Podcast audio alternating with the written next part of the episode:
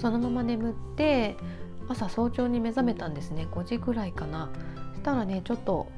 生理痛みたいな鈍痛がお腹にあったんですね。でえこれってもしかしてって思ったけどそんなにねその耐えきれないような痛みでもないし、まあ、破水とか破水があるわけでもないしね。どうなんだろうと思って心配になってあの双子の妹にね電話したんですね、まあ、そしたらあそれはもしかしたら陣痛かもしれないからあの感覚とか測っておいた方がいいかもって言われたので感覚を測ったら結構ねあの規則的な感じになっててあこれってもしかしてやっぱりそうかもと思って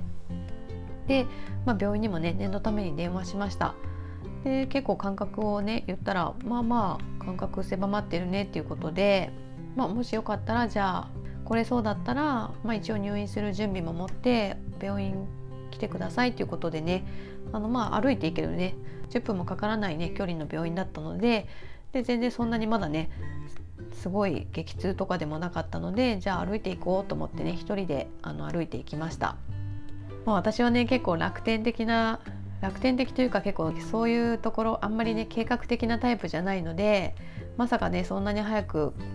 生まれるかもっていうようなね瞬間が来るとは思ってなかったんですけど、まあ、あのしっかり者のね母親がちゃんといつでもねあの何かあったら病院にタクシーで行けるように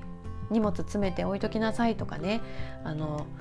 タクシー呼べるように電話番号書いときなさいとか言ってくれてたのでね、まあ、荷物はちゃんと用意できてましたし、まあね、妹がねあの同じ助産院で3人ね男の子を産んでるんですねなのでねいろんなね話をね聞かせてくれたりとかこうなったらこうしたらいいよみたいなことをね教えてくれてたおかげでねなんかそんなに一人でもね焦ることなくねあの病院に行くことができました。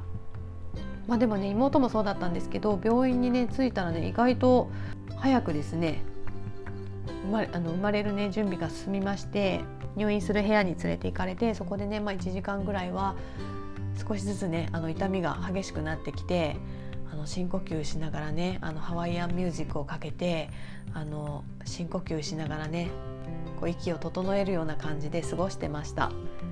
まあ、とはいえねまだそのすぐ生まれるっていう状況ではなかったので一回帰るってねあの助産師さんに軽い感じで言われていやもう帰れる帰れるほどのそんな軽い痛みではなくなってるのでここにさせてくださいって言って、ね、帰って何かあった方が怖いじゃないですか。破水したりとかね。歩いて帰るとかちょっともう無理な感じになってましたしあここにさせてくださいって言って、まあ、言ってる間にね、まあ、結構本当に辛くなってきてでまあじゃあ分娩室のね方で準備し始めましょうかっていうことで着替えたりとかしてでモニターつけてねチェックしてもらいながらまたねどんどん重くなる痛みに耐えてました。